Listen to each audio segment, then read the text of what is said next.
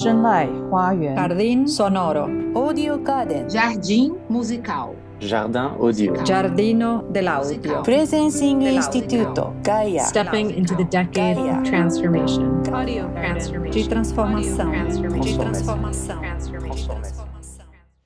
Hola a todos, somos el grupo de la maternadora y queremos presentar primero y vamos a contar qué estamos notando con respecto a las iniciativas de los IDG.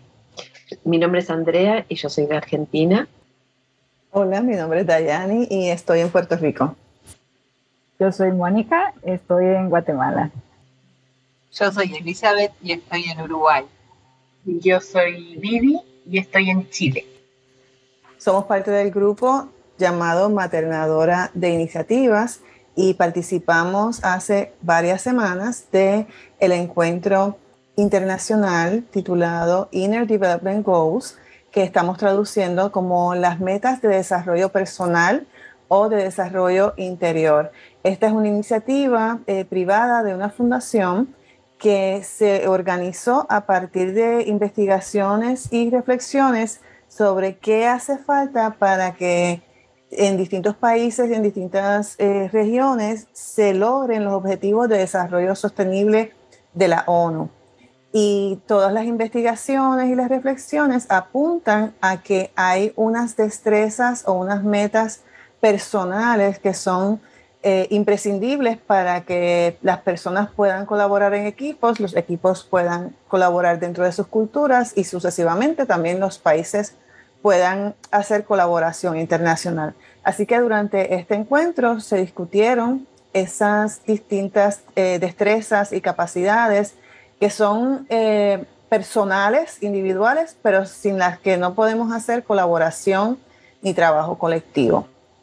Así que lo que queremos hoy es compartir muy brevemente en español este, este contenido que todavía no está en nuestro idioma y vamos a ir rotándonos para contestar algunas preguntas. Solo para resumir, las destrezas o las metas de desarrollo personal están clasificadas en cinco categorías, que son eh, las destrezas para ser, las destrezas para pensar, las destrezas para relacionarnos, las destrezas para colaborar y las destrezas para actuar. Así que dicho eso, la primera pregunta que nos planteamos como equipo es qué estamos notando ahora mismo respecto a esta iniciativa de las eh, metas de desarrollo personal. Bueno, lo que yo puedo decir eh, con respecto a qué estoy notando, luego de escuchar este encuentro, este seminario, muchas de las cosas de las que ya se están hablando son las que también notamos en nuestro país en un nivel local, que se necesita desarrollar destrezas muchas veces para relacionarnos, incluyendo a todos, que es algo que no es tan fácil y que se necesita en nuestra cultura mucho, por lo menos en el país en el que yo estoy, es algo que necesitamos para poder avanzar y para poder relacionarnos mejor con la tierra también. Eso fue eh, una de las cosas que a mí más me llamó, la resonancia entre lo que estaba pasando en estos países del norte de Europa con la realidad que nosotros vivimos en, nuestros, en nuestras zonas. ¿Cómo podrían estar hablando del mismo lugar, a pesar de la diferencia de cultura y de las diferencias que algunas veces pensamos que tenemos? El momento histórico es el mismo. Para mí, los objetivos de desarrollo sostenible que, propuso Naciones Unidas fue un marco demasiado grande sin haber trabajado la base. Entonces, en los Inner Development Goals hay un trabajo más a nivel individual que es más aplicable y creo que está dando respuesta a una urgencia que hay para la situación en que estamos viviendo ahora, esta pospandemia que polarizó muchísimo las opiniones y aumentó las brechas. Entonces es como dar respuesta a esta urgencia más a nivel individual, lo que lleva a una complejidad mucho mayor y una atención y un trabajo mucho más profundo. Entonces, sí lo estoy notando, pero noto de pronto más la urgencia en la acción que la acción en sí. Esa es la, la, la reflexión que me viene a mí. Gracias, Eli.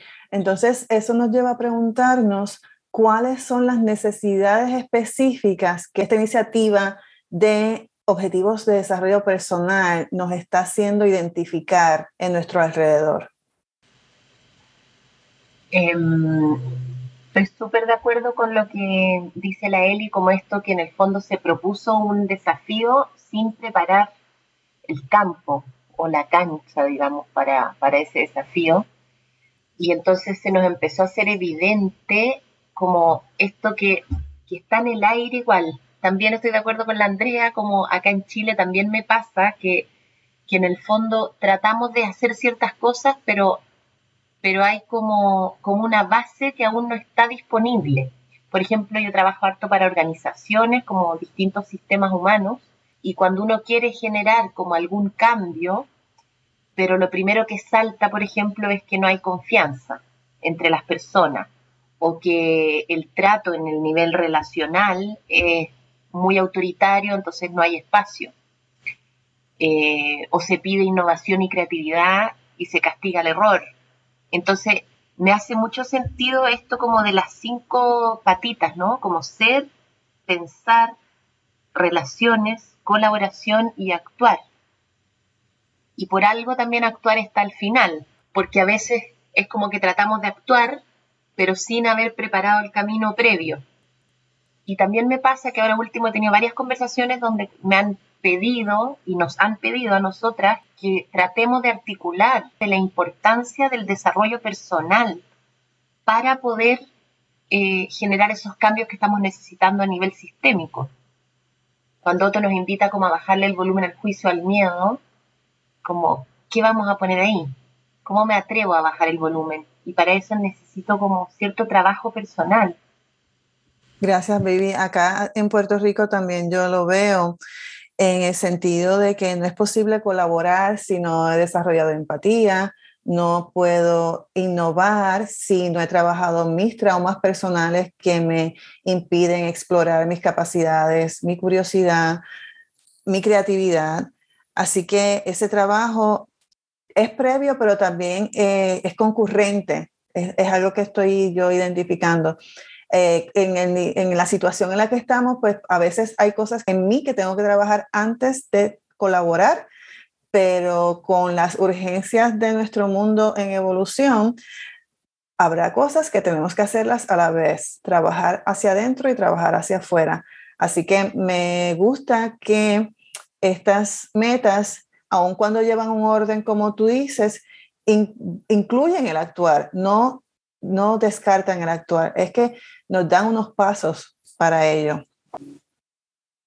Quiero sumar una cosita escuchándote en, esto de la colaboración, como una de las cosas que yo he descubierto, y, y por eso lo engancho con el desarrollo personal, es que si yo no declaro lo que para mí es importante cuidar y cuál es mi borde y hasta dónde voy a llegar en esto de la colaboración, como si no, si no nos ponemos de acuerdo en el cuidado que ambas personas o el grupo necesita como a nivel personal, es muy difícil porque voy a estar todo el rato como cuidando que eso que no declaré no me lo vayan a correr, como hacia un lado o hacia el otro.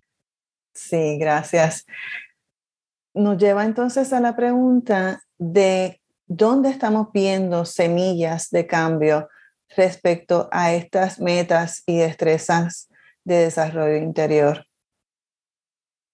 Bueno, yo soy educadora de profesión y cuando me inscribí en la universidad a finales del siglo pasado, entré y se hablaba de formar para la vida y de que los educadores empezáramos a ayudar a aprender desde un nuevo paradigma, un paradigma que era centrado en quien aprende.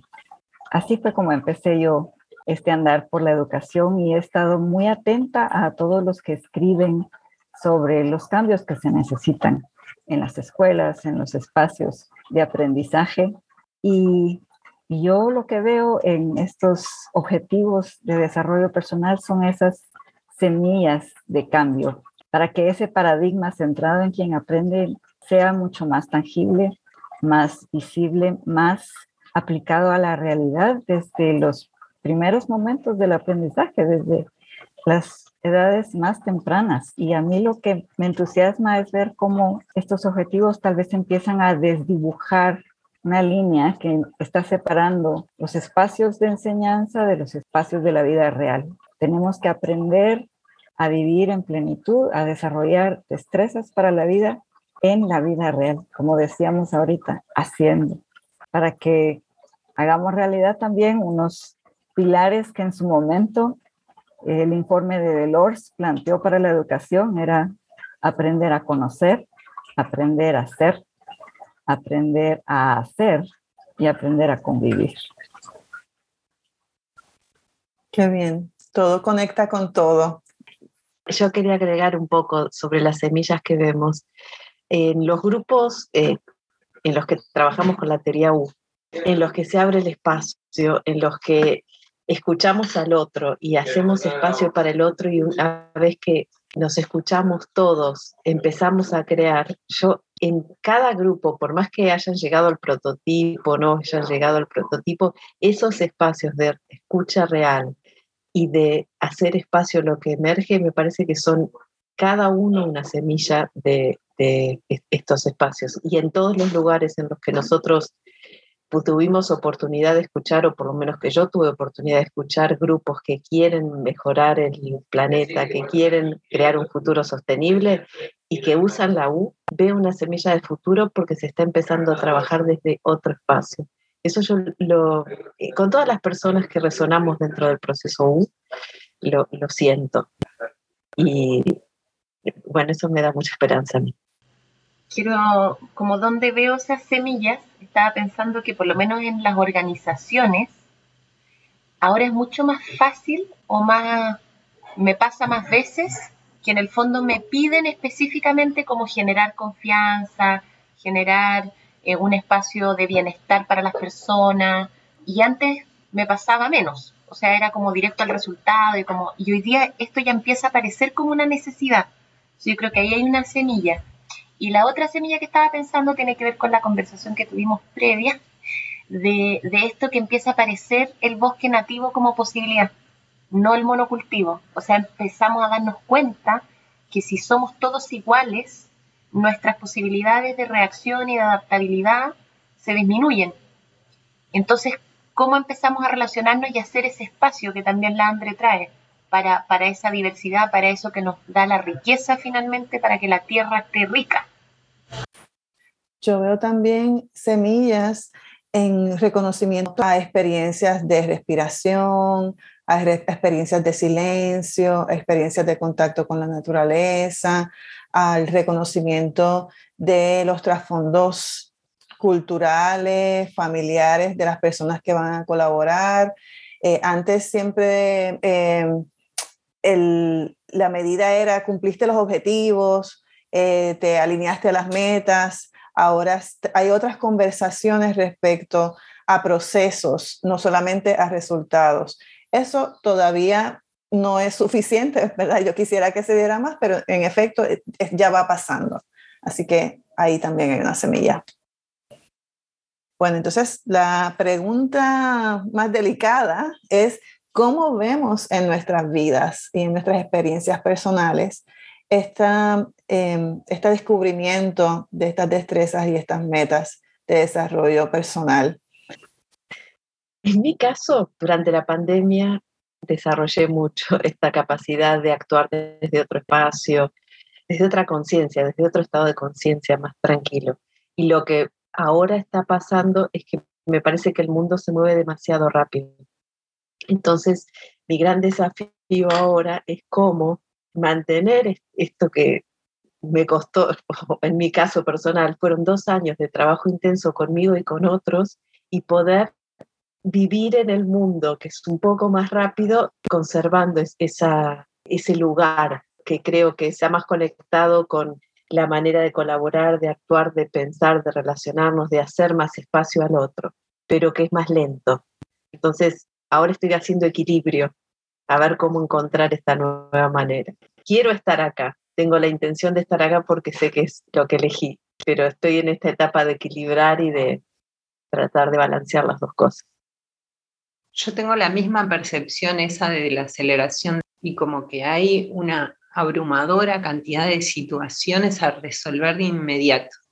Entonces ahí es sí cuando, cuando digo en, en esto de, de, cuáles son los, los development goals, ¿no? Y más allá de la acción, medir el, el impacto de cada acción que voy a tener. Entonces, en ese pensar en el impacto, tengo que dar un paso atrás antes de actuar y pensar bien desde dónde estoy haciendo lo que estoy haciendo. Y me pasa lo mismo que a vos, Andrea, en eso de haber desarrollado durante estos dos años, estar metida dentro de los procesos de teoría U, esa capacidad de poder parar y reflexionar desde dónde estoy dando respuesta a la situación que se me está presentando. Entonces, no sé si es por eso o porque ya pasé los 50 que lo puedo hacer, pero por ejemplo, mi desafío hoy es cómo transmito a otras personas que no están en la misma sintonía y, por, ejemplo, a mis hijos en concreto, cómo les, les puedo transmitir que hay otra forma de hacer sin pasar a la acción de golpe sin dar respuestas este, aceleradas cuando no es necesario, porque hay momentos que obviamente es necesario dar una respuesta rápida en una situación de emergencia, pero cuando no lo es así, darse el permiso para hacer una pausa y reflexionar sobre cómo lo estás haciendo y por qué, ¿no? Y cómo impacta eso en otras personas o en el ambiente. Entonces, en, en eso estoy como, que es como, como una alarma que tengo. me suena como una alarma. Y, y, me abruma la cantidad de cosas que hay por hacer. Resueno mucho con lo que dice Eli, porque creo que estar en los 50 nos da también esa oportunidad, pienso, de acercarnos a las nuevas generaciones y compartir la experiencia que hemos acumulado, lo que hemos vivido, lo que hemos descubierto, lo que hemos entendido. Y los objetivos de desarrollo personal son para mí ese puente entre generaciones, para que quienes hemos avanzado un poquito en ellos sigamos construyendo nuestras destrezas, pero nos acerquemos también a, a las nuevas generaciones, ayudar a quienes les gustaría estar en ese espacio más lento del que hablamos, que es posible y en donde muchas otras cosas florecen. Gracias. Yo eh, siento igual que ustedes que en estos años de pandemia he podido trabajar en lo que tiene que ver con, con el, mi ser y mi sentir y mi pensar. Y ahora ando retándome mucho y cuestionándome mucho mi escucha, cómo escucho para poder relacionarme y colaborar y, actuar con otros y otras. Y mm, me encuentro retándome constantemente porque me doy cuenta de que yo pensaba que escuchaba y, tal vez no lo hago tan concienzudamente o tan abiertamente como, como se necesita escuchar en estos tiempos a quienes piensan distinto a esas generaciones que menciona Mónica, a personas en otros espacios, con otras realidades. Ese es mi reto de trabajo personal en estos, en estos tiempos. Qué bien. Creo que ya se nos está acabando el tiempo, así que no sé si alguna desea eh, dar alguna conclusión sobre qué, qué quisiéramos hacer en los próximos meses respecto a estos objetivos de desarrollo personal y cerramos entonces nuestra experiencia. Yo creo que nosotros tenemos una buena oportunidad como grupo para, para proponer este, espacios de intercambio, de fortalecimiento, de enriquecimiento, de, de formación para el desarrollo de estas capacidades, ¿no? Que para nosotras y, nuestra, nuestro trabajo y nuestra forma de vida fueron importantes y pudimos incorporarlas en nuestra vida diaria y es como ofrecer esos espacios a otros que se sientan llamados a, a trabajar y a vivir de esa forma, ¿no? Yo creo que es una buena oportunidad. Vale, pues quienes quieran unirse a la conversación, que nos escriban a la maternadora. El correo electrónico es maternadora.org.gmail.com. Así que si alguien desea compartir un poco sobre estos objetivos de desarrollo personal, ahí nos encuentran. Gracias a todas por compartir su experiencia. This recording was contributed by members of our global presencing community. Learn more about our tools, our methods, and programs for systems change at presencing.org.